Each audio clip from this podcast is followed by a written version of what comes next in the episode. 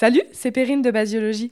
Merci à toi d'avoir cliqué sur ce premier épisode qui j'espère d'une longue série d'interviews de scientifiques provenant de différents milieux.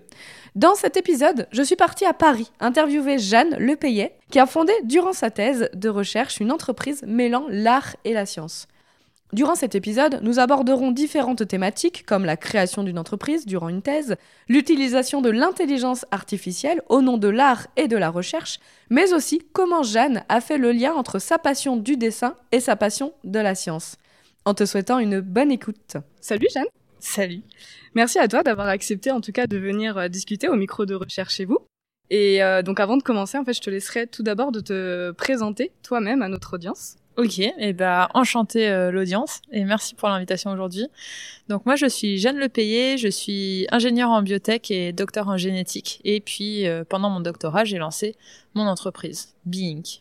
Beink, tu dis. Euh, d'ailleurs je me posais la question comment tu le disais? Bah, c'est une très bonne question parce que je je l'écris Beink, B E mais je le dis Beink par rapidité, hein, histoire de gagner une syllabe. Je t'avoue qu'en préparant l'interview, je me suis demandé justement comment tu disais. En fait, vraiment dire comme on veut. Parce que moi, je dis Bink, et je me dis, mais ça se trouve, tout, je vais Tout le monde dit comme il veut. Euh, le gars à la poste, il dit Boink. Bon, voilà, on est très, euh, voilà, très ouvert sur la question.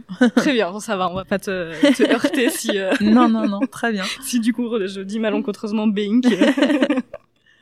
Ok, bah, donc justement c'est pour ça qu'en fait je t'avais euh, proposé de, de t'interviewer pour justement parler de ton entreprise que tu as montée euh, durant durant ta thèse. Oui. Et, euh, et, du coup, je voulais, en fait, je voulais en savoir un peu plus déjà quel avait été le parcours pour monter une entreprise déjà pendant une mm. thèse, parce que c'est un sacré parcours. Et ensuite, bah, de nous présenter aussi euh, bah, cette entreprise, pour qu'on sache un petit peu plus. Eh bien, en fait, je pense que parmi les gens qui montent des entreprises, il y a tous les profils possibles, imaginables. Là, euh, aujourd'hui, je suis dans un incubateur. Donc, un incubateur, c'est une structure qui accompagne euh, des entrepreneurs. C'est un incubateur d'étudiants. Il y a des gens qui sont en licence, en master et des gens qui sont en thèse, finalement, on n'est pas très nombreux en thèse.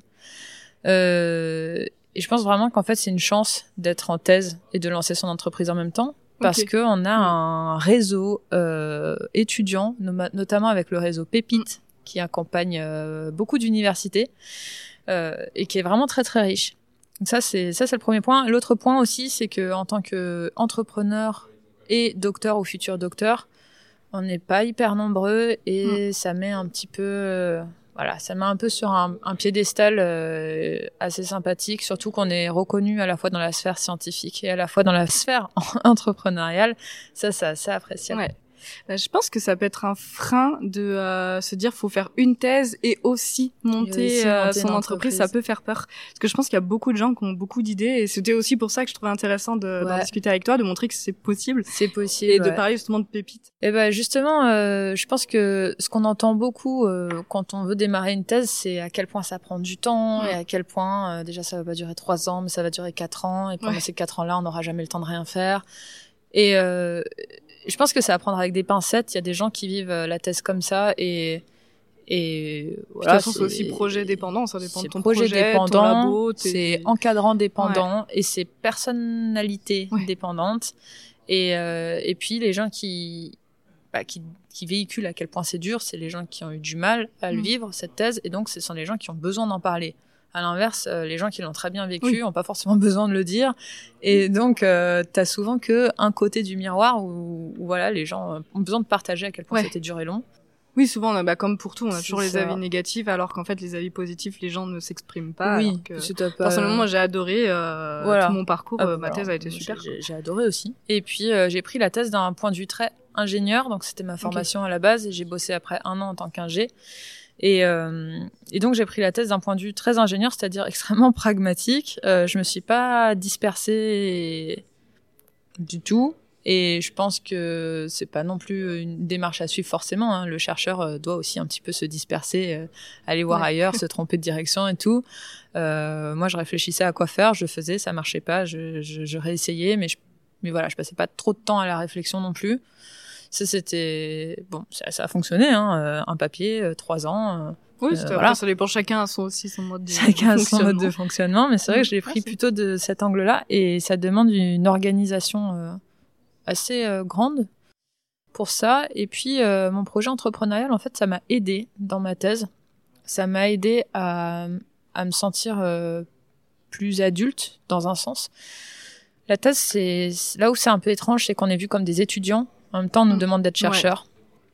Et, euh, et j'aime pas trop ce côté infantilisant. Comme je disais, j'ai été pendant un an avant la thèse, j'ai été ingénieur. euh, voilà. Ah oui, toi en plus t'avais travaillé avant, Oui. tu sortais pas de l'école, enfin de master et ouais. C'est ça, et donc du coup, j'étais déjà pas dans le même cadre Oui. euh, Mhm. et j'ai pas trop, euh, bon, j'ai pas trop vécu ça comme étant étudiant et j'aimais pas trop qu'on me rappelle euh, Ouais. mon statut d'étudiant. Ouais. Après moi j'avais je me sentais comme étudiante où j'ai- vraiment c'est vrai que ça dépend des projets peut-être et moi j'avais un projet où tu apprends beaucoup beaucoup de Oui. choses et en fait même encore euh, trois mois avant la thèse j'apprenais encore des, des expérimentations et du coup c'est vrai que je me sentais un peu dans étudiant dans ce côté-là où bah il y a plein de trucs qu'on sait pas C'est ça. et du coup, Mais je bah, pense que- apprend, mais c'est vrai que oui, enfin moi aussi j'ai beaucoup appris là Mhm. pendant ces trois ans de thèse et je pense qu'on apprend beaucoup quand on j'ai beaucoup appris aussi pendant mon année d'ingénieur et je Oui. pense qu'en fait les gens ils doivent se former euh, pendant leur boulot aussi quand j'entends des gens me dire euh, j'ai pas tel diplôme telle formation pour faire tel et tel métier hein. mais en fait euh, tu vas faire tel métier tu- tu postules t'es pris et puis après Oui. tu tu vois t'apprends sur le tas oui, quoi. je pense que de toute façon, tout, bah, moi, je viens bien, euh, je suis bien en train d'apprendre à faire des podcasts. Ouais, voilà, exactement. J'apprends à lancer tout. des entreprises. Oui, J'ai voilà. pas passé un MBA pour lancer leurs entreprises. Donc euh, oui, évidemment, c'est génial de, de passer des diplômes parce qu'on a vraiment une Mm. formation, il y a quelque chose. Mais après, il y a des choses qu'on peut vraiment apprendre sur le Mm. sur le tas. Donc ça, ça m'a aidé vraiment. Euh, et puis en plus, la genèse de cette entreprise-là, elle est très ancrée dans ce que je suis euh, intrinsèquement, vraiment. Mm. Et, euh, et c'est pour ça aussi que ça avait du sens de la monter pendant ma thèse. Ok. Donc moi, je suis artiste graphique. euh, Bah, Justement, parce voilà. que, enfin, on en revient, Voilà. on en a pas, on Voilà, pas encore la genèse présenté du Bing. projet. euh, comment c'est comment c'est arrivé là euh, sur le tas? Euh, Je suis née dans une famille d'artistes. Donc euh, ils sont tous artistes. Ils sont pas euh, forcément euh, dessinateurs. Mon père, il fait des effets spéciaux. Ma mère, elle est designer euh, lumière. Ah oui, c'est quand même un environnement ouais, dans, le, dans le monde artistique. C'est ça. quoi, donc, euh, Ils sont, euh, ils sont, ils sont artistes et ils Mhm. sont excellents dans leur domaine. Euh, moi, j'ai choisi le dessin comme euh, moyen d'expression artistique, mais euh, Et tu dessines très bien. J'ai vu quelques dessins. euh, ah, ça fait 28 ans. Du coup, tu te dis bon, est-ce qu'elle a vraiment Faut du bien. mérite hein, Mais bah, toujours. De toute façon, je pense n'importe quel, n'importe quel travaux. Enfin, ils sont quand même assez bien. Donc, Bon, en tout cas, c'est vraiment un, ouais, un moyen d'expression que j'ai gardé depuis que je suis tout petit et dont je me servais beaucoup pour communiquer, notamment avec ma maman qui partait faire des spectacles à l'étranger pendant des mois Ah oui. et on s'envoyait des fax à l'époque.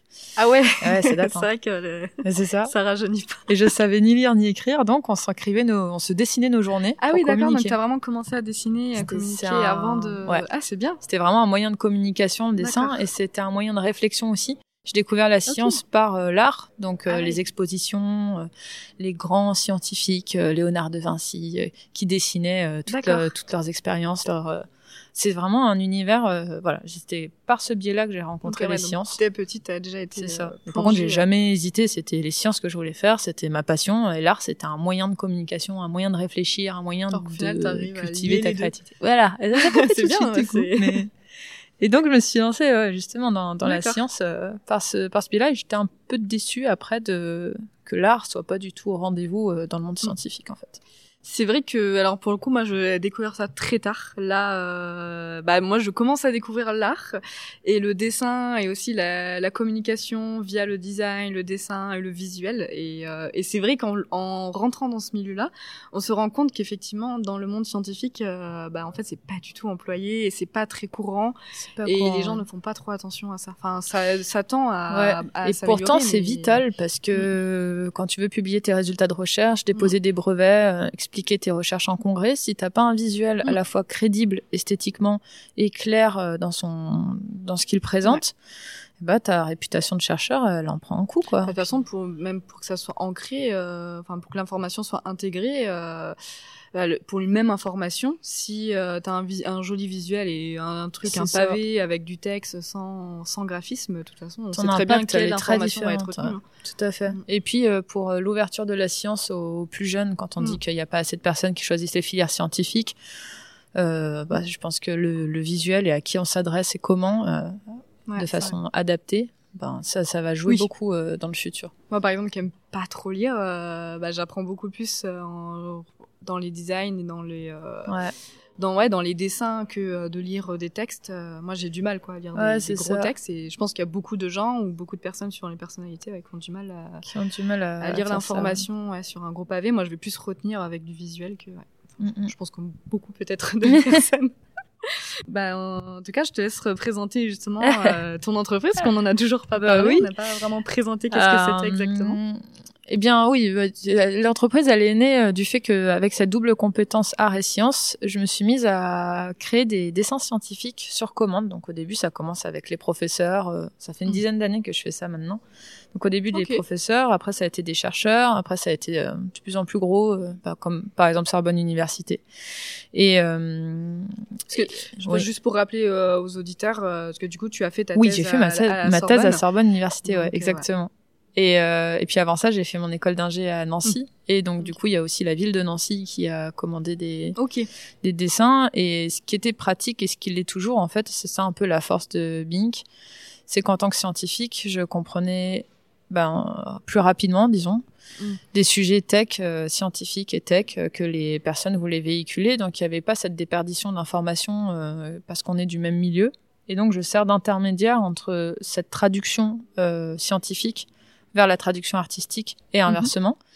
Et euh, puis j'ai voulu aller un peu plus loin parce que bah voilà j'apprécie beaucoup euh, créer ces visuels pour euh, les scientifiques, mais euh, j'aimerais bien que plus de personnes aient accès à ce genre Mm. de d'outils. Et donc euh, je suis en train de, de développer une intelligence artificielle, donc avec euh, un certain Mhm. nombre d'autres euh, d'autres talents qui travaillent avec moi dessus et j'ai beaucoup de chance d'ailleurs.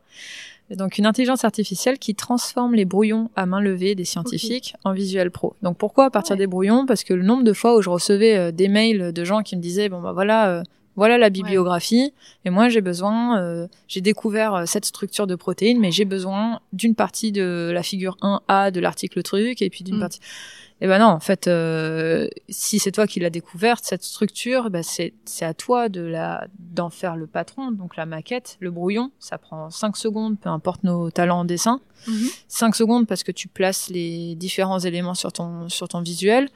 Et puis après, euh, tu me l'envoies. Et puis toi, en fait, en tant que scientifique d'avoir le crayon Oui. en main, ça te donne toute la créativité, la liberté, et puis surtout, ça te fait poser toutes les bonnes questions. Oui, en cours, par exemple, euh, l'élève très très chiant euh, de la classe, c'était moi. Euh, je pense que tous mes professeurs s'en rappellent parce que je posais une quantité de questions astronomiques liées justement au fait que je dessinais tous mes cours. Ah et oui. donc, dans, la, dans le cours, quand il y a écrit la protéine A interagit avec la protéine B, je peux la prendre comme ça. Mais le fait de le dessiner, tu te dis, elle interagit, elle interagit comment Oui. Elle se touche comment Est-ce qu'elle se touche déjà? Si elle se touche, elle se touche à quel niveau? Et comment est-ce qu'elle comment est-ce qu'elle se touche? Enfin, tout, tout ça, des questions que Qu'on se pose pas forcément. te ou poses je pas en mettant dessiné. sur le papier qu'on se qu'on se ça. rend compte en fait qu'on n'a pas toutes les réponses. pas- Exactement. ouais. Et donc, je voulais vraiment donner cet outil-là aux scientifiques pour même l'aider à aller plus loin dans ses réflexions. Et moi, je m'occupe de euh, traduire son visuel euh, brouillon en visuel pro qu'il puisse partager dans le style graphique adapté à son sujet, à son public euh, et, euh, et à ce qu'il vise comme, euh, comme retombée. Quoi. D'accord. Donc là, à l'heure actuelle, en fait, donc c'est si, euh, par exemple, là, un chercheur aurait un, bah, comme tu dis, ou une communication scientifique, un congrès, et il ça. a un visuel en tête, mais bah, il est euh, pas, euh, il a pas le niveau pour dessiner, en tout cas, il a pas les compétences pour euh, ressortir ce qu'il veut. En fait, il t'envoie un peu son brouillon. C'est et puis toi, derrière, tu soumets euh, le brouillon euh, à ton intelligence art- artificielle. Voilà, alors là, elle est en cours de, de développement, donc elle n'est pas encore. euh, L'idée, c'est que bientôt, enfin, la fin d'année 2023, Ok. ce soit un service qui soit assisté par IA.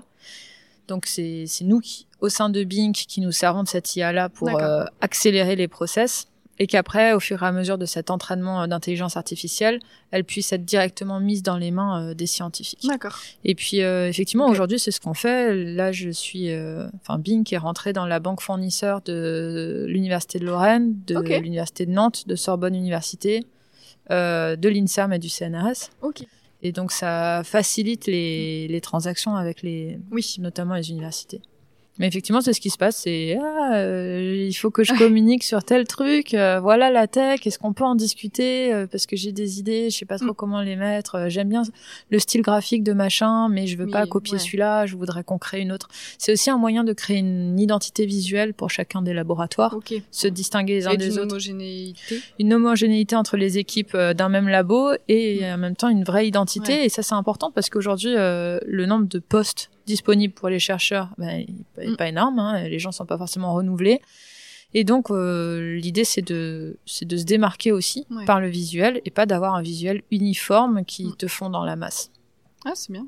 Et donc là, euh, donc tu disais que l'intelligence artificielle a été disponible, enfin, elle sera sûrement disponible fin de l'année. Ouais. Donc cette année, euh, est-ce Eh qu'on peut ben- encore, vous fournissez déjà des visuels Est-ce que vous le Alors, faites on à la fournit main les, ou- les, les services à la main. En plus, en ce moment, c'est c'est marrant parce que je suis en train de former euh, des graphistes et des designers pour qu'ils prennent une partie de ma charge de travail. Là, par exemple, ce mois-ci, on a trois commandes sur euh, les bras.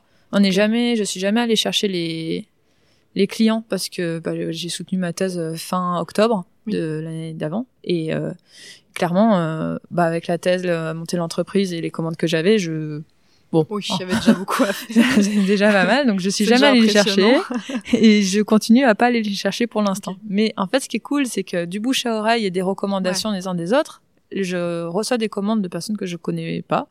Oui, qui ont Et entendu parler, voilà. Et puis, euh, Exactement. Et du coup, je forme euh, des jeunes personnes euh. Ah, qui, ont, qui, qui elles-mêmes ont des, ont des ont une formation en art et en graphisme.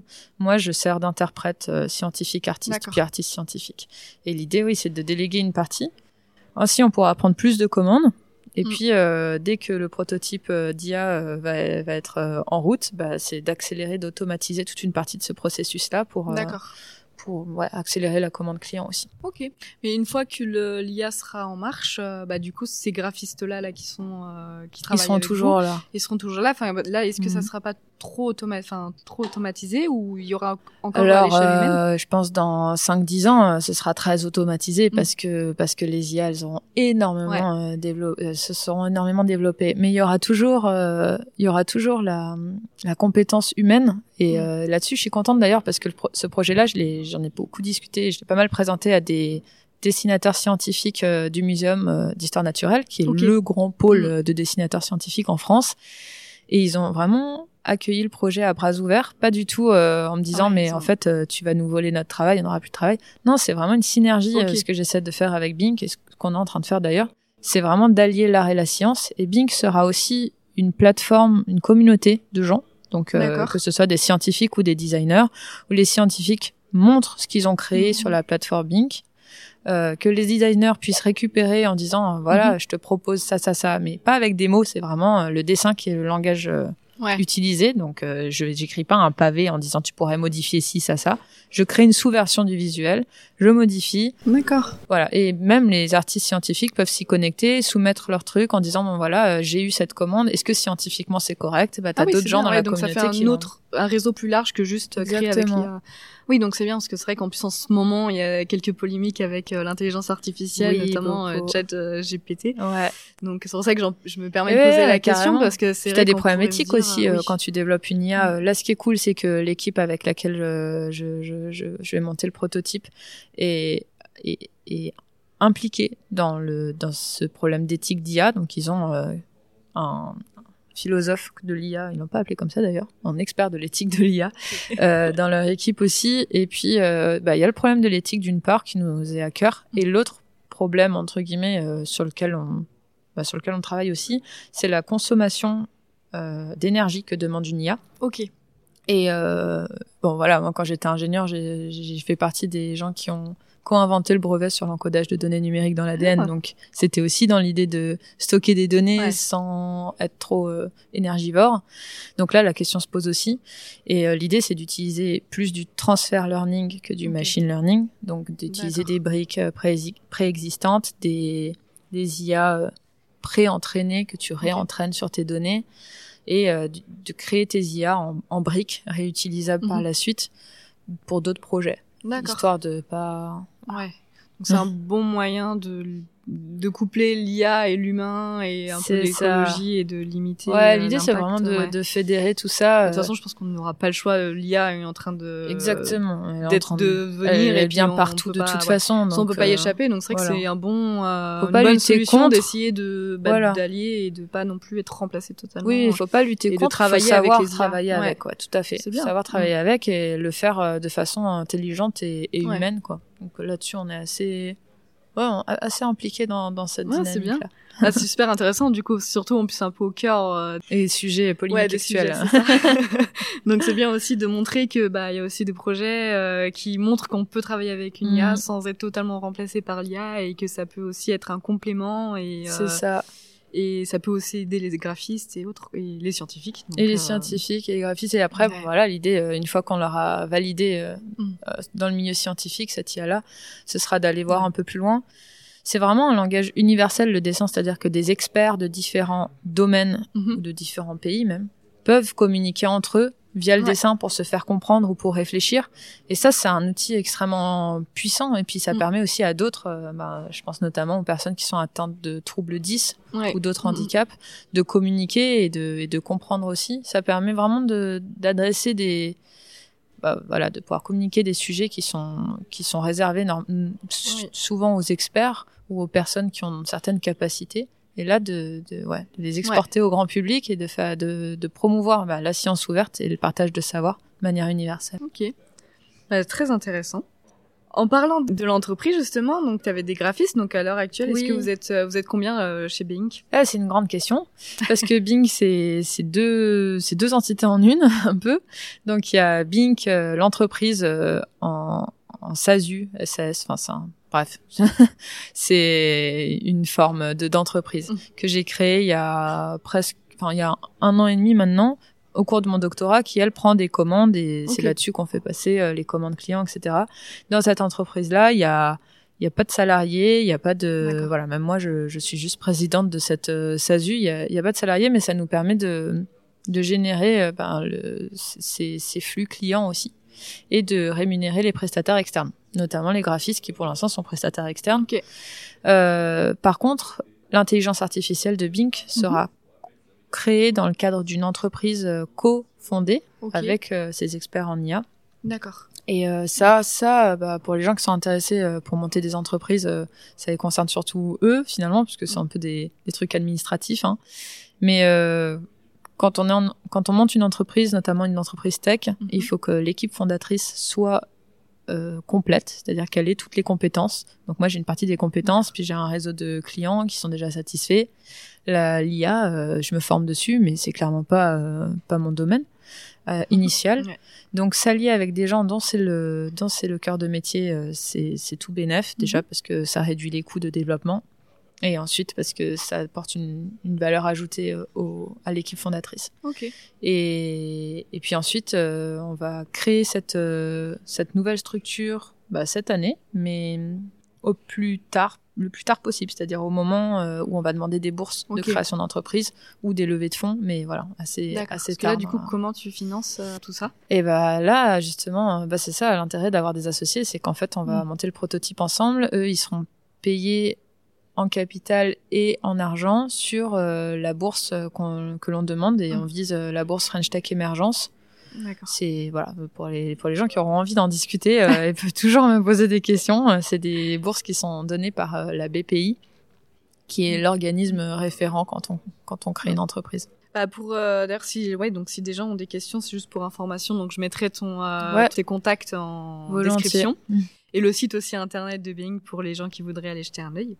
Et du coup donc là pour le à l'heure actuelle donc vous avez pas t'as pas de recrutement euh, futur. C'est prévu, c'est prévu après la, la bourse, euh, l'obtention de la bourse justement, parce que euh, les associés avec qui je suis vont pas être euh, salariés de, de l'entreprise parce qu'ils ont eux-mêmes une, une entreprise par ailleurs, c'est-à-dire c'est- elle est cofondée avec une entreprise cette société-là, Bink Dream, on l'a appelé. Et puis euh, donc c'est prévu, on va aller en cherche. Là, là, on a un board de, personnes très développé, donc euh, je suis super contente. On est 15, 15, 20 personnes euh, qui potassent sur le projet. Moi, je suis la seule à plein temps dessus, mais mais tous ces gens-là sont des, bah, Mhm. voilà, des talents, des experts euh, en tout, marketing, euh, juridique. Ah oui, donc ouais, Voilà. t'as vraiment des... donc, t'es aidé aussi. Ouais, je suis vraiment très, très, très en tout, et ça c'est hyper important. Mhm. Enfin, pour n'importe qui qui veut lancer une, ex- une, entreprise. Vraiment, le réseau, c'est c'est la clé. Et donc, euh, pour, bah, pour répondre à ta question sur les le recrutement euh, dans les trois premières années de la création de, de Bing Dream, si si, on compte recruter euh, à la fois quelqu'un en IA, à la fois quelqu'un en web design, euh, UX, UI design, euh, à la fois quelqu'un en marketing, euh, voilà pour étoffer, et puis euh, le plus possible euh, des, des, des artistes scientifiques qui vont rejoindre, donc à Mhm. voir avec eux, euh, soit en freelance, euh, soit en salariat. Euh, comment ça va se passer, mais Ok, bon, on va rester euh, connecté euh, sur, le, sur le site ou sur le En compte plus, on reçoit des, des, des demandes de stage et même des demandes de Ouais. d'emploi. et je trouve ça super parce Bah, que c'est bien, ça, ça montre que ça intéresse. Voilà. De toute façon, il y a plusieurs domaines là qui sont concernés, donc. euh, C'est ça. En fait, c'est ça, c'est Mm. ça que j'aime beaucoup avec ce projet-là, c'est que on peut développer euh, énormément de choses en parallèle. Euh, en plus, on est assez ouvert sur les propositions des uns et des autres. Notre objectif premier, c'est que ça réponde aux besoins euh, du marché, aux besoins clients, parce que c'est à eux qu'on s'adresse, c'est pour eux qu'on le fait. ouais. Et, euh, et après, euh, bah, n'importe quelle euh, idée par rapport à ça, on, est content de les avoir, quoi. Non, bah, c'est bien. Ça montre aussi la motivation et la, le, le désir dans le monde scientifique de, euh, de cette entreprise. Puis il y a un réel plaisir aussi à là-dessus. On se positionne beaucoup là-dessus. C'est sur euh, la- l'apprentissage, c'est-à-dire euh, qu'on donne des, des formations auprès des scientifiques pour pour Ok. Euh, créer leur visuel, euh, augmenter leurs compétences. On, voilà, on va pas rendre les gens euh, artistes euh, du jour oui, au mais lendemain, mais tips voilà, leur donner des astuces, Mhm. comment comment bien créer un visuel. Eux, après, Mhm. ça leur permet de travailler encore plus efficacement avec nous parce qu'ils savent euh, poser des bases d'un brouillon qui va faire que nous, on va travailler plus vite dessus. Et, euh, et ça, ça c'est c'est intéressant. Ça passe aussi par euh, notre blog sur Bink parce que c'est des articles que je rédige ou que je co-rédige euh, en vue justement de donner Mhm. des astuces, des techniques et en vue aussi de présenter euh, des portraits d'artistes scientifiques et de scientifiques artistes pour euh, bah, remettre au goût du jour un certain nombre de choses qui se Ouais. perdent un petit peu et, euh, et pour montrer l'utilité du dessin. ouais. C'est vrai que ça me fait penser à la citation en plus que tu avais, en tout cas qui est sur le site, qui était, euh, qui est quand l'art parle à la, parle à- voilà, quand l'art parle à la raison et la science à l'émotion. Oui, Et j'avais trouvé ça super intéressant parce que souvent on se dit l'inverse que c'est l'art et l'émotion ça. et là la science. oui, c'est un vrai jeu de mots euh, là-dessus. Et d'ailleurs, pour la petite histoire, euh, c'est mon papa qui, qui l'a trouvé et qui m'a dit euh, Mais Jeanne, euh, ton, Oui. ton sujet, ça me fait vraiment penser à ça. euh. Bah c'est ça, ouais, euh, ça montre. euh, ça En fait, c'est l'alchimie des ouais. deux. euh, je pense que mes, mes, bon, mes parents sont mes plus grands critiques euh, dans la, dans bien. la vie. c'est- c'est- C'est dur parfois, mais c'est très utile. C'est comme ça qu'on progresse. C'est comme ça qu'on progresse. The hard way. Et, euh, et ce que j'aime beaucoup, c'est qu'il me rappelle bah, constamment que non, faut pas, faut pas opposer art et science. Ouais. C'est vraiment une alchimie des deux qui nous fait avancer en tant que scientifique et en tant qu'artiste. Et, euh, et cette phrase-là, euh, pour moi, la reflète euh, vraiment. Ça, Ouais. ça me plaît, ça me plaît beaucoup. Ouais, bah c'est pareil. Je m'étais dit, euh, c'est ça, ça montre bien le, le lien entre les deux. Donc j'avais trouvé ça super intéressant. Et euh, on en a déjà mentionné euh, un petit peu avant. Donc tu as parlé du concours Pépite. Donc euh, c'est un concours euh, pour les monter une entreprise, enfin de, de start-up en tout cas. euh, quand Oui, je peux en parler un peu du réseau euh, Donc, euh, Pépite. Peut-être que ça serait qu'on, comme tu disais, il y avait peu de doctorants qui y vont, donc euh, Ouais. parce que des fois il y en a qui ont peut-être peur de monter son entreprise pendant sa thèse. ouais. Du coup, justement, je voulais montrer. Eh revenir franchement, je ne cesse de le dire aux gens qui sont en doctorat et qui me disent ah j'aimerais trop monter ma thèse mais je vais attendre. Ben non en fait. Non pourquoi non? Parce que monter ton entreprise. monter ton entreprise faut pas attendre parce qu'en fait pendant que tu es en thèse surtout quand tu es dans une université qui est affiliée au réseau Ouais. Pépite et il y en a énormément. La plupart, quoi, la La plupart, des grandes universités. La plupart des grandes universités peut-être toutes les uni- euh, toutes Oui, les grandes universités. euh, En tout cas, euh, il y a moyen de est trouver, très bien, quoi. voilà. Est bien il est très soudé. Euh, pourquoi il faut y rentrer pendant qu'on est encore en thèse ou encore en études en général? Parce que on peut pas y rentrer autrement. En fait, Oui. c'est un réseau pour les étudiants, donc autant Ouais. en profiter. À partir du moment où vous allez quitter la thèse, vous allez quitter le réseau étudiant et donc vous Mm. avez plus accès à toutes ces aides.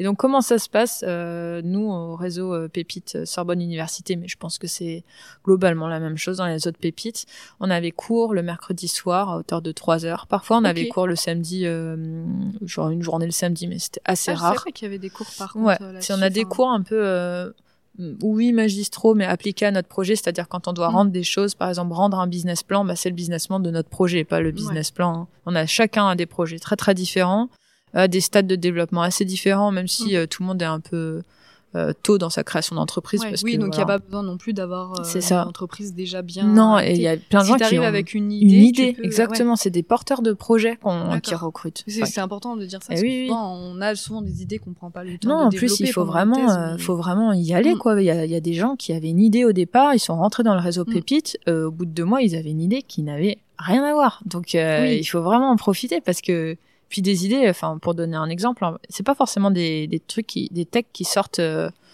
qui sortent euh, de nos recherches scientifiques. Moi, c'est pas le cas, par exemple, même si ça reste tech. Il y en a d'autres, euh, ça n'a vraiment rien à voir avec le Schmool Week. Il y en a une, par exemple, qui voulait faire un bar itinérant, qui finalement a switché sur une autre idée parce qu'elle est. Oui, donc c'est pas forcément en rapport avec la ah non, science. rien à, rien à voir. Elle est, je crois qu'elle fait, elle fait, elle est éditrice de, de livres. Euh, Enfin voilà, il y, a- il y a vraiment des Ouais, projets, euh, des, des gens qui faisaient du savon. Ah oui, donc euh, Il y a plein de oui, c'est choses. vrai que souvent on a peur d'être bloqué aussi dans son projet de thèse et dans son projet de recherche et des Oui. fois on a d'autres idées annexes, on n'est pas obligé de Ouais, et ouais. on peut rester bloqué en se disant bon on n'a pas l'opportunité ou faudrait ça. tout abandonner pour se lancer Mm. dans son deuxième projet alors qu'en fait là, Non, ouais, pas du tout. et puis moi, je, je pensais pas du tout rejoindre le réseau Pépite à la Mm. base parce que justement, je pensais que c'était réservé aux gens qui avaient une tech qui sortait de labo et Mm. et il y en a hein, dans le réseau. Et c'est euh, le Muséum d'histoire naturelle euh, qui m'a dit non, non, euh, faut absolument que tu rejoignes Pépite. Tu peux pas le Ouais. rejoindre par nous parce que t'es pas étudiante chez nous, t'es étudiante à Sorbonne. C'est il y a beaucoup plus de sens d'aller rejoindre Pépite Sorbonne, mais mais il faut il faut absolument y aller. Donc il y a ces cours là. euh, qui apprennent beaucoup de choses, qui évitent de faire un Mm. certain nombre d'erreurs. Moi, le- la première euh, Bing Sazu là que j'ai monté, j'ai monté tout tout seul. Je pense que j'ai fait toutes les erreurs possibles et imaginables et ça m'a énormément appris. Je regrette pas du tout. Euh, mais c'est vrai que c'est- enfin, on va plus vite euh, et plus loin quand on se fait accompagner, donc Oui. euh, il faut le faire. c'est sûr. Et puis après, donc on a un concours à la fin de cet accompagnement qui dure euh, un an. Ça dure un an, un an scolaire, Ah oui. donc euh, ça finit en juin, truc comme ça. euh, Donc là celui de 2022 que Bink a remporté euh, Ouais, en fait le concours se passe en Et- juin, juillet, je crois, si je me rappelle, en juin même. On a les résultats en juillet, août. Là, c'est très difficile parce qu'on a le droit d'en parler à personne. Ah oui. Après, il y a le résultat en septembre. Alors en septembre, c'est les résultats régionaux, c'est-à-dire que Bink a été lauréat du concours Île-de-France. Donc c'est une dotation de 2000 euros en accompagnement. Ça peut être un accompagnement euh, juridique, euh, comptable. Et... Qu'après tu peux utiliser comme tu tu veux. peux utiliser dans un incubateur de start-up ouais. aussi. D'accord. Mais c'est pas des sous que tu peux mobiliser autrement que dans le cadre d'un accompagnement. Et, euh, et puis il y a le concours euh, Pépite France, dont on a été Mhm. lauréat, duquel on a été lauréat également. Donc Où en- là encore c'est félicitations. Et là c'est 10 000 euros euh, en, en argent vrai, donc toujours Mhm. pour le compte de l'entreprise. Et nous par exemple, ce sont 10 000 euros qu'on va mettre au capital de Bing Dream pour euh, pour pour créer Mhm. euh, avec un bon capital de départ. Oui, donc ça aide, ça- c'est un bon tremplin. Donc, euh, Ça aide énormément. Au-delà de l'aspect Ouais. financier, c'est un, c'est une mise en avant qui est incroyable. Là, aujourd'hui, je suis dans le l'incubateur qui s'appelle Pépite Startup au sein de Station F. Et, Où et on est voilà, actuellement. je- où on est actuellement. et je, je suis sûre que le fait d'avoir été lauréat a beaucoup aidé là-dedans. Mm. Puis d'ailleurs, pour la petite histoire, euh, le fait de, de, de, de créer ce projet-là me fait rencontrer énormément de personnes, notamment le directeur adjoint de, du Centre d'intelligence artificielle de Sorbonne Université, qui Ah oui, m'a proposé. Ah ouais. oui, qui m'a proposé de me prendre en résidence euh, quand j'aurai Ah fini ouais, chez Station F. Ça permet de faire son réseau petit à petit aussi. C'est ça. Et euh, en fait, en fait, vraiment, mais il faut se lancer dans l'entrepreneuriat parce que tu rencontres tellement Oui. de gens. Et c'est la première fois, vraiment, de ma carrière, euh, même si je suis jeune, euh, on peut quand même parler de petite carrière. Euh, c'est vraiment la première fois que je mobilise toutes mes compétences, c'est-à-dire à la fois Ah oui. l'aspect euh, scientifique, l'aspect artistique, l'aspect relationnel parce que tu rencontres des gens, mm. l'aspect euh, de prise de parole en public parce qu'il faut que tu pitches constamment. Ouais. Euh, bah, le fait de faire du sport, euh, en fait, ça, ça noue des relations avec d'autres gens qui font du sport. Enfin, oui, y a tout un truc et toute ta personnalité, tout ton toi, tout ton être est mobilisé Ouais. dans la création d'une entreprise. Et ça, c'est juste merveilleux. c'est très J'adore. formateur et très enrichissant. Exactement. Donc, euh, bon, on encourage. Ça, j'adore. Et du coup, pour euh, donc pour la création justement de, cette entreprise, ça t'a pris à peu près combien de temps euh, du... Déjà, t'as eu ton idée à part... tu as eu ton idée Ah, quand? ouais. pendant ta grande thèse question. ou avant? Alors, j'ai eu l'idée pendant la thèse, c'est-à-dire que je faisais déjà du dessin pour les scientifiques avant. C'était, euh, j'étais auto-entrepreneur. J'aurais pu continuer sous ce format-là euh, d'auto-entrepreneur. L'idée de créer son entreprise, c'est, euh, c'est aussi de, de se jeter dans l'entrepreneuriat et de pied, de pied dedans. Ouais. et, euh, et moi, la tête la première pour le coup. Et c'est et ça, c'est ce qui m'a ouvert euh, le plus facilement les portes de l'entrepreneuriat. Euh, comment ça s'est fait Euh, Ça, ça m'est arrivé au tout, dé- tout début de ma deuxième année de thèse. Ok. Ah oui, donc ça. Enfin, du coup, là, sachant que tu as eu ta thèse au bout de trois ans. Ouais. Donc, euh, Donc, euh, en fait, moins de, de- deux ans, enfin, en tout cas. Oui, c'est ça. Dans les deux ans, ouais. C'est ça. Je faisais déjà du dessin pour Mm. les scientifiques. Et puis, je pense c'est une discussion avec ma famille qui me disait, mais c'est un peu dommage parce que tu travailles sur un sujet de thèse où tu dis toi-même que après tu veux travailler dans un Mm. autre secteur parce que le secteur dans lequel j'étais quand j'étais ingénieur me, me, me plaisait Mhm. plus que celui dans lequel j'étais quand j'étais en en quel thèse. domaine, du coup, la thèse? Bah, la, la thèse, c'est euh, c'est de la recherche euh, fondamentale, euh, pure et dure, en biologie cellulaire et génétique, alors que l'aspect euh, ingénieur, c'était plus de biotech. Ok. Et, euh, et voilà, c'est je, je, ça restait de la recherche fondamentale, un petit peu plus appliquée quand même, hein, parce que c'était l'encodage de données numériques Ouais. dans l'ADN. Donc même si c'était c'était avec le CNRS, et ça reste euh, quand même fondamental, mais mais c'est ouais, c'est c'est deux mondes très différents. C'était complètement un choix euh, réfléchi de ma part que de faire cette thèse en biologie fondamentale, recherche euh, comme ça. Euh, c'est ça, parce que tu voulais tester un nouveau domaine, tu voulais euh, bah, découvrir ou- Disons que quand tu es ingénieur et que tu es dans le milieu euh, universitaire, on, on te reproche un peu vite le fait que tu peux pas être expert dans plusieurs domaines. Donc, euh, soit, Ok. euh, soit tu sais pas tout faire, soit Mhm. tu es, médiocre en tout. Parce que t'as pas de thèse ou parce que. euh, Alors, déjà, il y a la guéguerre du fait que t'aies pas de thèse, mais aussi parce que en tant qu'ingé, euh, en tout cas sur le projet Mm. sur lequel j'étais, je faisais à la fois de l'informatique, à la fois euh, de la bio, bien sûr, à la fois euh, de l'histoire et de la philosophie, parce qu'en fait, les textes que j'ai encodés dans l'ADN, c'est la Déclaration des droits de l'homme et du citoyen, et la Déclaration des droits de la femme et de la citoyenne. Donc, tu t'as de la rencontre avec des philosophes, euh, des historiens, qui sort complètement en fait de la, euh, de la ouais, qui sort et de- complètement. Et donc, les gens, ils sont là, mais t'es quoi en fait euh, Enfin, t'es quoi? Mm. et euh, toi, tu te dis, mais t'as pas fait euh, 25 ans de, de, de- d'études pour qu'on sache pas si t'es, Ouais. si t'es en thèse ou pas, en- enfin, si t'es en biologie ou pas en biologie. Mm. Donc, ça a été vraiment un, un, un choix de faire cette recherche-là et puis un choix de formation aussi pour voir ce que c'était vraiment la recherche fondamentale. Et ça m'a ouvert euh, pas mal de portes dans, dans, dans le milieu académique, euh, la, la partie universitaire. Mm. Euh, donc vraiment, je regrette pas du tout, mais je savais à l'avance que Tu pas. J'allais pas euh, travailler sur CDC5 euh, pendant les 35 années Mm. qui allaient suivre, quoi. Et même si j'ai- j'ai j'ai adoré, euh, mais c'est de la curiosité professionnelle. Mais Ouais, après, mais voilà, ça montre aussi qu'on peut faire euh, voilà une thèse Complètement. sans se dire après derrière euh, faut partir en Exactement. tant que chercheur et ça, pareil, que- il faut, faut le dire aussi parce qu'on le dit pas assez. C'est pas parce qu'on fait une thèse sur un truc qu'après il faut rester sur ce truc-là. On peut faire plein de choses. Et moi, je, je valorise surtout les ces côtés-là où on teste beaucoup de choses. Oui. ouais. Et, et voilà, ça ouvre d'autres. Façon, une thèse c'est expériences. multidisciplinaire. euh, Oui. parce qu'on apprend tellement de choses. T'apprends énormément de euh, choses. Donc euh, C'est ouais, ça. ça. ouvre aussi beaucoup de portes dans différents domaines. Donc euh, Ouais. faut toujours le prendre de ce côté-là. Beaucoup aussi, je pense, vivent mal la thèse. Peut-être parce que leur projet se passe pas forcément bien, mais aussi parce qu'en fait ils se voient pas continuer là-dedans et du coup ils veulent pas et ça fait retirer les points positifs. C'est ça. Alors sauf qu'en fait, euh, que tu peux passer voilà, oui, tu- un domaine et ça t'apprend t'en forcément. ouais. En fait, l'idée, c'est pas de Mm. continuer forcément là-dedans. Il y en a qui Oui. le font et c'est très bien. C'est plutôt de, de, de prendre toute cette formation qui est à ça. apprendre comment tu conduis un projet, euh, comment tu, tu, enfin, comment tu cherches, comment tu trouves Oui. aussi, euh, comment tu valorises tes résultats, tout ça. Et du coup, la discussion est venue euh, bah, de mes parents qui disent oui, euh, en gros, euh, tu passes toute la journée avec des chercheurs et puis tu prends pas contact, Mm. enfin, tu gardes pas contact avec eux parce que le soir, euh, tu vas dessiner sur des trucs qui ont rien à voir. Alors oui, oui, Oui. c'est vrai. et après, j'aurais dit oui, mais j'ai une petite idée. euh, C'était de combiner Ouais. les deux. Et comme ça, bah, les chercheurs que je rencontre, euh, tes deux, tes bah, deux en fait, ils m'intéressent plus parce que je peux discuter de Oui. ça avec eux. Ouais, c'est ça. Ah ouais, et, c'est euh, et puis après, c'est parti en live complet. non, mais après, c'est parti euh, très gros euh, direct Ouais. avec cette création T'as contacté d'entreprise. directement Pépite après ou? Non, pas du tout. J'ai passé Ah un an dans la semoule complète. un D'accord. peu Ah oui. plus d'un an, un an complet. J'ai créé. t'encourages encore plus ouais, c'est ça, Pépite mais parce il faut le faire. dit, J'étais toute seule pendant un an, de, ou quasiment un an. De mars 2021, j'ai créé. Et donc ça, ça, cette discussion-là dont je parlais, c'était en janvier 2021. En mars 2021, j'ai créé l'entreprise et j'ai rejoint Pépite que en novembre parce que j'avais un mois de retard parce que j'ai raté les inscriptions parce que j'étais pas au courant que ça existait en novembre 2021.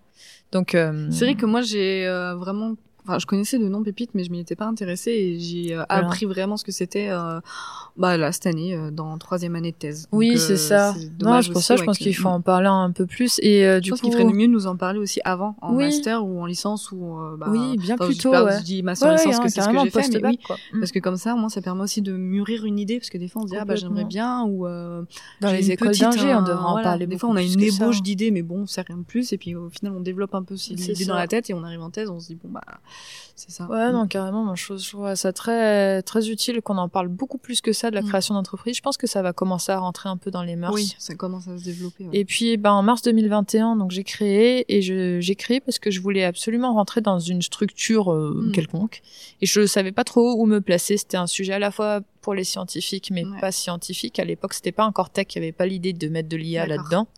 Euh, et un sujet en même temps artistique, mais mais mais pas non plus pour le milieu artistique. Donc, Mm. C'était un petit peu, je savais pas trop sur quoi me placer. Et beaucoup d'incubateurs ont leur thématique. hein. Soit Ouais. t'es dans l'art, soit t'es dans la science. T'es pas euh, art et science quoi. Et Ouais. donc euh, j'ai trouvé un, c'est pas un incubateur, c'est un bootcamp euh, d'une semaine ou deux, je sais plus, de formation intensive. D'accord. Et c'était Willa. Donc Willa, c'est un incubateur de start-up euh, de femmes. Et je me suis dit bon bah déjà si je suis pas, je sais pas si je suis art ou science, mais femme, euh, ça ça, va, sais. je crois. je maîtrisais à peu près la question. Donc euh, j'ai rejoint ce bootcamp et euh, j'ai été lauréat euh, du bootcamp Willa possible en 2021. Ok. Et voilà, je me suis dit bon bah si les gens trouvent que c'est une bonne idée. Euh, Bah, je vais Bah, continuer, quoi. voilà, ça s'est un peu fait comme ça. Puis le réseau a commencé à ce moment-là. Je suis très contente d'avoir rencontré euh, euh, les autres personnes de ce Mm. bootcamp-là. On est toujours en contact. euh, Ok, ah, c'est bien. ça commence le Et puis réseau. après, quoi. étape par étape, euh, voilà, ça Exactement. Et donc, est-ce que c'était difficile euh, de lier justement ton projet de thèse et euh, la création de tout ça?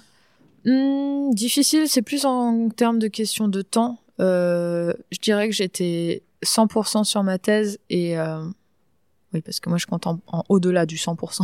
Parce que j'étais à fond sur ma thèse, j'étais à temps plein sur ma thèse. Plus Donc la journée euh, sur Voilà. puis- plus le soir et les week-ends, Mm. euh, j'étais sur mon entreprise euh, à hauteur de 25%. Maintenant, je suis à temps plein sur mon entreprise. Ouais. Et puis en plus, bah, t'as tous les extras parce que parce que t'as une vie, quoi. euh, Oui. que voilà, t'es jeune et tu profites des- de plein de trucs. Oui, Euh, donc ça t'as t'a des potes, ta permis de famille. profiter, euh, de pas être. Ouais, euh, alors oui, ça aussi, je le dis parce que c'est pas parce que tu montes une entreprise et que t'es en thèse en même Mm. temps que t'as plus de vie. Non, tu, tu continues à avoir tes potes, Oui. tu continues à avoir des relations amoureuses, tu continues à avoir ta famille.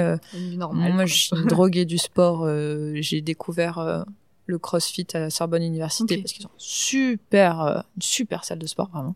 Mais euh, je connaissais pas le CrossFit et j'avais absolument pas envie d'en faire parce que j'aime pas le nom. J'a- J'adore le sport par ailleurs, surtout le sport Ouais. un peu extrême. Mais, mais le CrossFit, je trouvais ça trop américain. Et en fait, euh, j'ai été repérée par un des profs euh, de sport de Sorbonne qui m'a dit mais viens rejoindre le le cours de CrossFit avancé là parce que je pense Ouais. que tu peux apprendre. J'ai appris beaucoup, hein, c'est très technique. Euh, Oui. Et ce prof-là est génial et j'ai vraiment kiffé. Du coup, on a fait les championnats de Sorbonne Université en CrossFit euh, Ok. l'année Ah où j'ai commencé. Oui, donc ah, putain, ça fait, beau- Et, ouais, fait euh, beaucoup et de je choses, suis euh. champion euh, Sorbonne Université. Je suis voilà, donc c'est- en fait on peut enfin faut, faut vivre trucs, quoi, ouais, plein de trucs. Tout est une question d'organisation et Oui. de priorisation. Oui, c'est c'est ce que je dis toujours. Ouais, ouais. Voilà. Faut toujours bien s'organiser et bien. Moi, je séquence tout Ouais. et, euh, et ça que ça nous permet d'apprendre plein de choses et de faire plein de choses, quoi. et C'est de- ça. et Puis c'est pas jamais une s- question, c'est rarement, c'est très rarement une question de j'ai pas le temps. C'est pas vrai. On a le temps. On n'a pas juste- pris le temps. Oui, c'est ça. Parce C'est ce qu'on a le temps de faire plein de trucs. On a le C'est temps de, je sais pas. C'est juste qu'on a préféré faire une autre chose Mais oui, que on a le temps de euh, passer euh, deux heures sur Instagram et on n'a pas pris le temps de faire c'est une heure De sport. Donc c'est voilà, c'est ça. C'est ça, c'est juste qu'on a priorisé différemment et Ouais. qu'on a préféré faire autre chose. Puis c'est ok aussi, hein, si une Mais personne oui, préfère se dire je préfère chiller, euh, me faire un film plutôt que d'aller faire oui, du tout sport. à bon, fait. bah, Il faut c'est ok, juste, faut savoir, ce- que ce t'as, ce que t'as vraiment envie de faire. Et moi, en thèse, euh, mes priorités, c'était euh, continuer Mm. le sport parce que je kiffe ça et continuer d'apprendre euh, les langues vivantes parce que j'adore ça. Et, et puis après, il y a eu l'entrepreneuriat, j'ai jonglé avec tout ça et, et voilà, ça, se passait- ça, Ça tout bien. déroulé, euh, ça s'est mais ça s'est bien bien mais passé. une des personnes qui aujourd'hui me fait commande, euh, enfin me passe une commande chez Bink, euh, était la présidente de mon jury de thèse que j'ai rencontrée euh, à mon jury de thèse. Je, Oui. je la connaissais pas avant, donc euh, c'est chouette Ouais, quoi. Ça fait du réseau. c'est le réseau, ouais, c'est ça, c'est Mm. c'est une partie du réseau. Non, bah C'est bien en tout cas, ouais, ça montre, euh, ça montre qu'on peut faire plein de choses et qu'on peut faire une il thèse faut, euh, il faut. et d'être épanoui aussi, de, de se développer dans plein de domaines. Ah, c'est vrai, c'est vrai que je trouve qu'on le dit pas assez. Euh, on le dit pas assez. Il Oui. en a beaucoup peur de la thèse. Mais Oui. ouais, c'est comme quand je suis rentrée euh, au lycée à Louis-le-Grand, on me disait, Ah, tu vas mettre tes années entre parenthèses. Bah, euh, mes plus grands potes, euh, ils viennent de, de, de mes années à Louis-le-Grand et voilà. Et puis j'ai passé mon temps à faire du basket, euh, entre autres choses que de travailler. Donc euh, c'était très chouette. Après, t'es Ouais. rentré en prépa, on te dit oui, mais là pendant deux ans, tu vas vraiment euh, mettre ta vie entre parenthèses. Bah, déjà la prépa, c'était plus simple que Louis-le-Grand, hein. c'est pire. Donc euh, j'étais très contente d'être en prépa. Et ensuite, oui, euh, c'est dur, mais c'est une organisation Oui, qu'on c'est ça. apprend. Puis ça euh, dépend, c'est ce qu'on veut, voilà. ça c'est- dépend ce qu'on veut. Si on veut adoré apprendre, ben, ça voilà. nous permet d'apprendre. Si voilà, c'est- Exactement.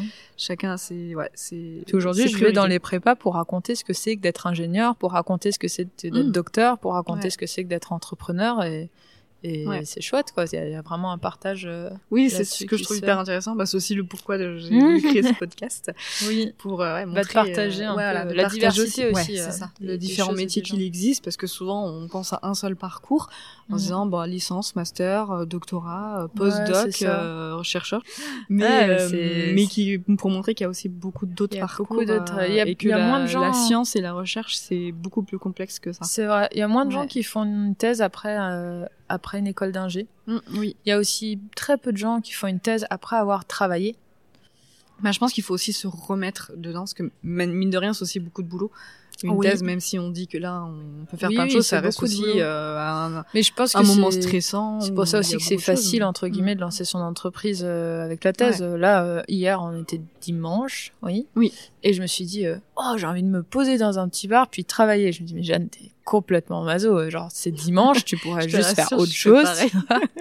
mais le fait d'être, t'es conditionné toutes Oui, tes années d'études à faire ouais. des trucs comme Et ça. Je pense, pense qu'on fait quelque chose aussi qu'on aime, parce que je fais Bah oui. pareil. Moi, j'ai tendance à tout le temps travailler et je me force à me faire des pauses. Donc, notamment faire du sport, ça m'aide à me faire euh, mes Mais parce qu'on met souvent le travail Mais- euh, séparément du, de De la vivre. vie- Oui, c'est ça. Alors que pas Alors du que- tout. Oui, c'est ça. tu peux vivre euh, enfin en travaillant enfin Ouais. bref t'es pas c'est pas le travail c'est pas pas de la vie tu, tu, Ah bah tu peux oui. t'épanouir dans ton travail Je enfin pense que c'est ça, c'est les gens qui tout le pensent que hein. voilà, qui pensent travailler, c'est quelque chose qui est négatif entre guillemets, ou en tout C'est cas il y a une connotation négative. Alors que ouais, c'est ça. Moi, des fois, j'ai l'impression, enfin hier, j'ai travaillé, ça remplit mes journées en fait et j'ai euh. aimé ce que j'ai fait. Et, et tu je préfère ça faire- oui, c'est évidemment tu mais tu je préfère faire ça pendant deux heures que de me mettre devant un film parfois. oui c'est ça Parce que j'aime faire ça, ou des fois je fais même les deux en même puis temps. t'as l'impression de construire un truc euh, utile quelque Oui, chose qui ça. te développe euh, Je trouve ça hyper constructif et enrichissant, ouais. c'est ça Non, je Donc, pense que je pense que c'est un peu archaïque euh, cette façon qu'on a de dire moi je vais travailler, je vais mettre des sous Ouais. de côté et puis après plus tard quand j'aurai des sous, je ferai ce que je veux. Alors déjà le plus tard, on Oui. sait même pas comment il existe donc c'est euh, ça, donc vaut mieux profiter voilà. maintenant. Puis et- ensuite, ouais, ouais. Franchement, quand on est au niveau euh, master, ingénieur, docteur, c'est quand même trop dommage de faire un truc qui te plaît pas. Tu as les capacités pour faire quelque chose qui te plaît. Et si jamais ça existe pas, bah tu crées. Oui, c'est ça. C'est pour ça qu'il euh, vaut mieux se lancer quand on en Oui. ouais.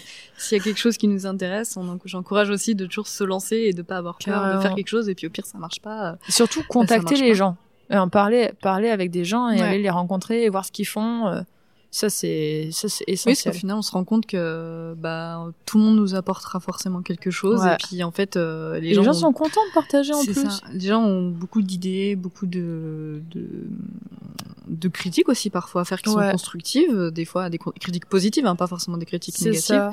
Et des fois ça c'est hyper enrichissant. Donc, Ah, euh, je pense qu'il faut vraiment euh, avoir Ouais. vraiment ça en tête euh, et de construire son projet euh, comme ça, mais même pour tout, hein, même même quand on postule euh, pour des offres qui sont euh, juste euh, des, des offres postées comme ça, ben et ben c'est pas pareil que de juste répondre à l'offre et d'aller contacter euh, le chef de labo et lui dire Ouais. Eh, j'aime beaucoup votre euh, sujet d'étude, est-ce qu'on peut se rencontrer pour en discuter ça, Ah oui. au fait, euh, j'aimerais bien faire une thèse chez vous. Bah c'est très différent. La Oui. personne elle vous a rencontré. euh, Ah oui, ouais, c'est vrai qu'il faut pas hésiter quoi. Ouais, Moi, j'ai fait que comme gens. ça, ça marche Ah bien. oui, moi aussi au final.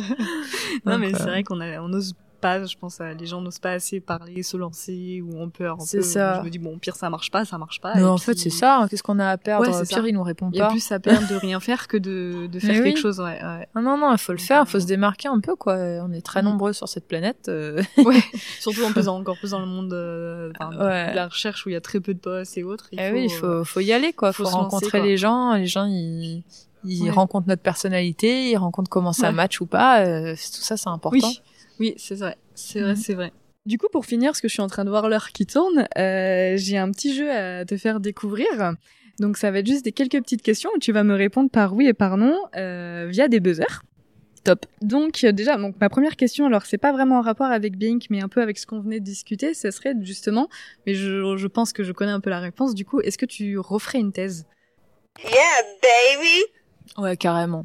Euh, Sans hésiter. Et, euh, et alors, il y a plusieurs euh, domaines possibles. Ça aurait pu être euh, une thèse entre art et sciences. On en avait proposé une au sein du muséum. Euh, alors, si je, si je devais refaire une thèse en me rappelant de ma thèse actuelle, ben, je- j'en ferais peut-être une autre, hein, histoire de, de, histoire de, ouais, d'apprendre d'autres choses. Hein. Mais, mais sinon, non, je, je suis à fond dedans. En plus, euh, quand t'es docteur, c'est reconnu internationalement. Tu peux voyager, travailler Oui, ailleurs. oui, c'est vrai. Ça, c'est vraiment Ouais, donc ça, ça te Oui, ferait pas peur. sans euh, hésiter. d'en refaire une. ça montre justement ça pour montrer aux gens aussi que ce n'est pas si négatif que ça une Non, thèse et très pas- positif. on n'est pas traumatisé à la Mm, fin. Pas du tout. Et euh, tu en as déjà parlé, mais euh, c'était pour revenir dessus. Est-ce que tu as déjà eu des opportunités justement donc avec des laboratoires et des chercheurs Et enfin, c'est surtout donc tu en as déjà mentionné. Euh, mais est-ce que tu as déjà eu des euh, opportunités autres que la France? Well, yes. Oui. Euh, alors moi, je parle chinois. Ah oui, Euh, c'est ma c'est ma LV2 parce que bah, je parle pas autre chose. En fait, je parle pas espagnol, je parle pas allemand. euh, C'est déjà voilà. euh, puisque tu parles aussi anglais. Donc, Oui, euh, ça on est es un peu obligé. Hein, trilingue. Mais du coup, j'ai fait une partie de mes études à Taïwan et notamment une partie de mes stages à Taïwan pendant six mois dans un labo de recherche en biologie synthétique, un truc qui me passionne. Et, euh, et c'est aussi pour ça que je voulais absolument faire une thèse, c'est que j'aimerais bien euh, retourner euh, travailler à Taïwan. Alors oui, je sais, la situation politique en ce Mm. moment, on sait pas trop. À l'époque où j'y étais allée, c'était très chouette. Et euh, euh, j'ai vraiment envie de travailler là-bas encore. Ah bah c'est hyper intéressant. Et du coup, euh, ça rejoint un peu cette question-là, ma deuxième question, enfin ma troisième question du coup. Euh, pour le moment, donc Bink est disponible euh, partout en France et aussi du coup à l'international entièrement là? Yes. Oui, complètement. ouais, complètement, parce que euh, bah, l'idée, euh, là, effectivement, les, les, les commandes qu'on a viennent de gens qui sont en France parce que ça vient du réseau. Alors, je dis que ça vient du réseau. euh, Il y a des personnes, je sais absolument pas euh, comment elles sont, comment elles ont découvert euh, Bing, Mhm. soit par Google, certaines par Google, certaines par recommandation ici et ailleurs. Donc, pour l'instant, c'est finalement très euh, franco-français.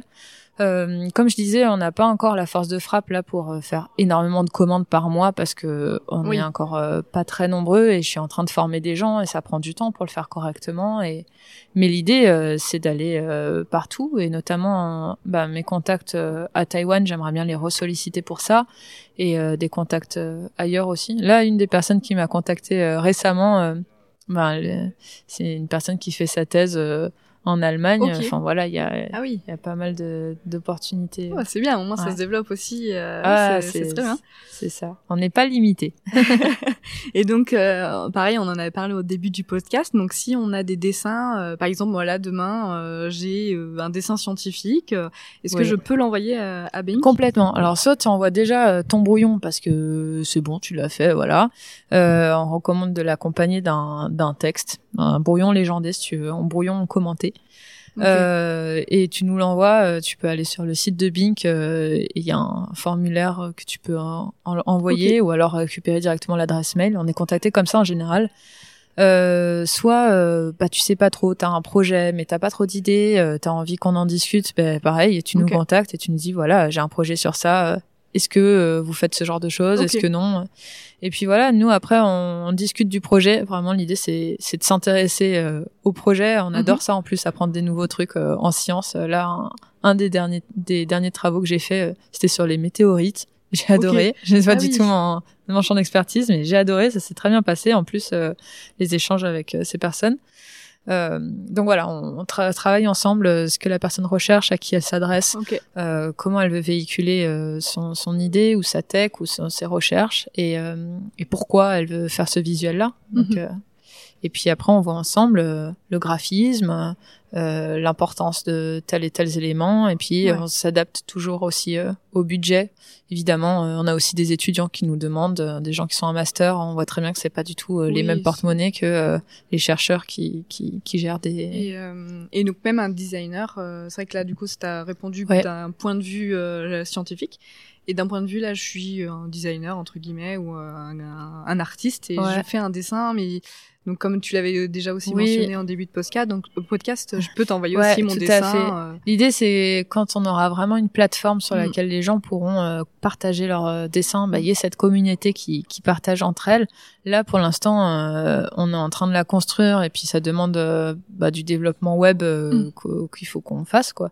Donc ça y est pas encore, mais euh, effectivement, aujourd'hui, un artiste euh, scientifique, par exemple, qui a une commande scientifique, qui a pas de formation scientifique Ouais. et qui aimerait bien euh, avoir euh, notre avis de scientifique sur ce qu'il est en train de faire, mais évidemment, il faut pas qu'il Ok. hésite.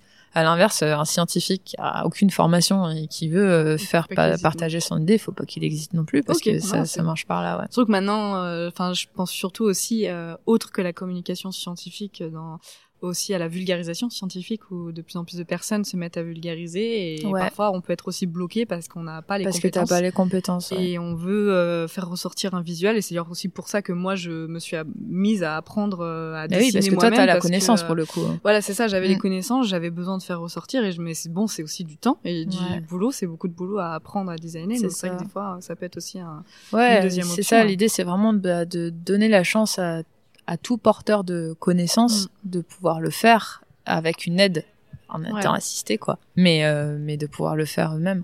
Et donc dernière question du petit jeu, euh, qui revient, bah du coup, qui est dans la continuité de ce qu'on est en train de dire. Penses-tu qu'un chercheur sait bien communiquer? Il n'y a pas le buzzer euh, maybe ou euh, it depends.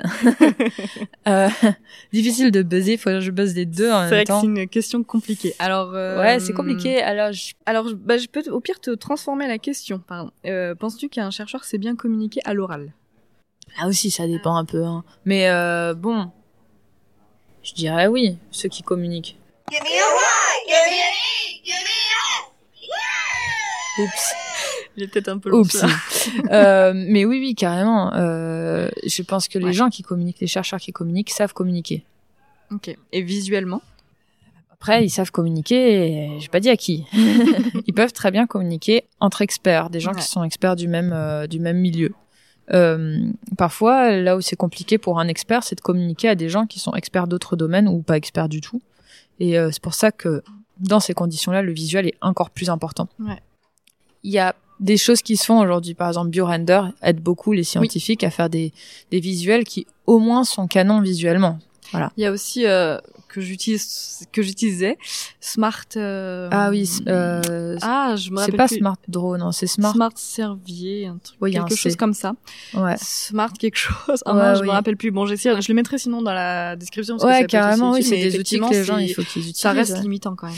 Ça reste limitant. euh, Il y, a, il y a deux problèmes majeurs, je dirais. C'est euh, le temps qu'on passe à créer ces visuels avec ça, parce qu'on Mm. fait du drag and drop.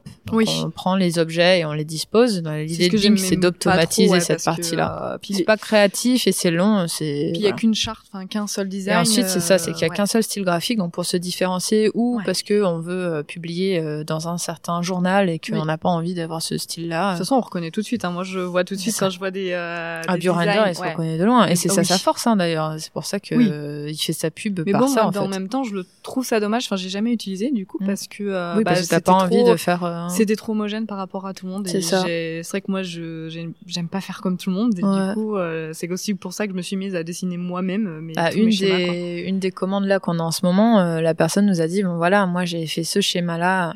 Euh, dont je suis pas forcément satisfaite.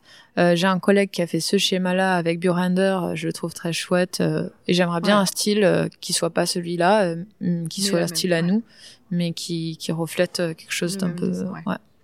Ah, c'est pour ça que c'est aussi la force euh, de Bing parce qu'il y a plusieurs. euh, Bah, c'est adapté aussi en fonction de la personnalité. C'est ça, et puis si Moi, jamais on n'a pas les compétences en, en interne, euh, Ouais. on, on, on délègue une, une partie, euh, une partie du de la création, quelqu'un qui nous donne un, un style très particulier, ça nous est déjà arrivé. Et ben euh, parce qu'on a le réseau, on va pouvoir le trouver ailleurs et, et c'est comme ça que ça va ça va fonctionner quoi. Eh ben, on a dit beaucoup de choses et l'heure tourne. Donc je pense qu'on va on va bientôt s'arrêter. J'ai une dernière question du coup. Est-ce que tu euh, aurais un scientifique à recommander ou une thématique en fait que tu souhaiterais que j'aborde dans les prochains podcasts? En plus, t'as le choix large étant donné que tu es la première. Eh ouais, grave. Euh, Est-ce que j'ai un scientifique à recommander? Je réfléchis.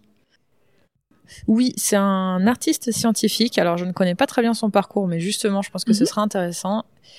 Il est connu, mais peut-être pas son nom. D'ailleurs, je vais forcément écorcher son nom. Je suis, je pense, incapable de le dire correctement. Je suis désolée. Il s'appelle Chidie Béré Ibé.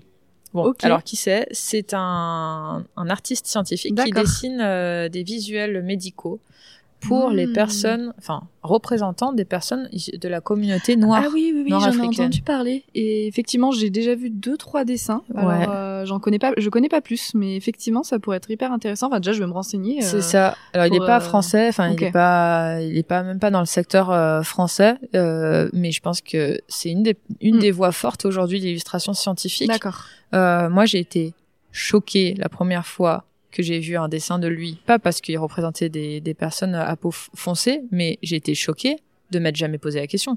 Oui, mais Ah. mais je m'étais fait, je me suis Ah. fait la même réflexion. Et donc là, euh, alors, elle est en train, t'es en train de me montrer une image. Oui. Donc, euh, c'est d'un bébé, Fœtus, euh, ouais. d'un, oui, je je sais pas si, on- non, on n'est plus au stade fœtus, bon, bon, d'un bébé dans le ouais. ventre euh, d'une femme enceinte. Voilà. Et effectivement, donc là, le bébé est, euh, est à la peau noire. Et moi aussi, quand j'avais vu cette, j'avais déjà vu cette image, et je m'étais toujours dit, c'est vrai qu'on se rend pas compte qu'en final, Eh euh, oui. bah, en fait, c'est pas représenté. En fait, quand tu fais pas partie de Et- certaines euh, oui. minorités, et, euh, c'est même pas une minorité, mais quand tu fais pas partie de certaines communauté, ouais. on se rend pose pas, la question. C'est comme euh, des hommes blancs qui se posent pas la question que de savoir ce que c'est que d'être une femme. Oui. Bon, bah voilà, C'est là c'est pareil et je me dis Et mais m'étais fait la même réflexion. Je me suis dit, c'est vrai que quand on voit des dessins dans Tout les le temps livres la peau blanche, d'anatomie, hein. dans les Bah, livres beige partout, même, hein. euh, oui, c'est ça, c'est euh, beige jaune parfois. voilà. Mais euh, Et je trouve que lui, euh, il répond à un besoin. Tu vois, quand je dis que que Bing participe au partage des savoirs euh, D'accord. universel et par le dessin, mais universel, ça veut aussi dire euh, de s'intéresser à des Mm. à des communautés euh, différentes. Ouais. Quand on repense au fait que le génome humain de référence aujourd'hui, c'est le génome d'un homme blanc, on se dit mais Ouais. il y a un problème. C'est vrai. Il y a un problème, c'est-à-dire qu'il y a des recherches euh, fondamentales, des recherches appliquées euh, de, de médicaments essentiels à la vie humaine, basées sur un l'homme, l'homme, ah euh, oui, entre l'homme, l'homme blanc, alors Ouais. qu'on sait très bien que génétiquement il y a des Ouais. grosses différences quoi à travers le monde. Puis Donc, de toute façon euh, aussi en fonction de, de l'environnement. de l'environnement, de, plein de choses ouais. et je trouve ça, je trouve ça grave qu'aujourd'hui au 21e siècle euh, on soit encore conditionné comme ça quoi. Donc euh, ouais, je pense que faire parler, je te Ouais. dis lui, si jamais il est accessible, à mon avis, Eh c'est ben, je quelqu'un de très occupé. en tout cas. c'est vrai que ça pourrait Mais être. je euh, pense que c'est très intéressant. Ça pourrait être aussi ouais, un bon axe euh, si je voulais, Mm. euh, pour euh, réaborder le design scientifique, ça peut être très Mm. intéressant effectivement. Et donc pour finir, où est-ce qu'on pourrait te retrouver si quelqu'un euh, qui écoute notre podcast voudrait te contacter ou contacter Bing Ah bah euh, écoute, euh, je crois que je suis très trouvable. Alors non, j'ai un homonyme sur LinkedIn et c'est pas moi, hein. Mais euh, je pense que n'importe qui qui tape euh, B-U-I-N-K euh, sur Google ou euh, Jeanne Le Payet, ou Jeanne euh, Jeanne Bink euh, peut me trouver, que ce soit sur LinkedIn, sur euh, Instagram, sur euh, Instagram c'est sur Bink Science. Euh, Facebook, ben voilà, franchement, si je me connecte, euh, Ouais, donc t'es plus là où il y aurait plus de chances de réponse Ouais, il y a ou d'être Instagram, d'interaction, c'est euh, Instagram. Instagram et puis euh, LinkedIn avec un petit message avec euh, l'invitation Mm. parce que sinon je, je sais pas qui c'est. Ah, Je mettrai les liens en description ça. alors. Et puis le site internet, ouais, beaucoup Ouais. parce qu'il y a un il y a un formulaire de contact à ce niveau-là, donc euh, faut pas faut pas hésiter, faut contacter. Ok, bah très bien. Voilà. Merci. écoute, euh, merci à toi parce que je trouvais l'échange euh, super riche. Eh ben, Super ouais, sympa. Oui, c'était euh, avec plaisir et je suis contente d'avoir fait du coup ce premier épisode avec toi. Avec grand plaisir. C'était un grand exercice. Hâte donc de voir ton montage. Merci à toi d'avoir écouté cet épisode et merci à vous d'être plus nombreux chaque jour à me suivre. Je suis vraiment contente que ce projet intéresse d'autres personnes que moi-même. N'hésite pas à t'abonner pour écouter les épisodes suivants qui sortira tous les 15 jours avec parfois des bonus entre les épisodes. Et pour plus de contenu scientifique, n'hésite pas à me suivre sur Instagram sur le compte Basiologie. À très vite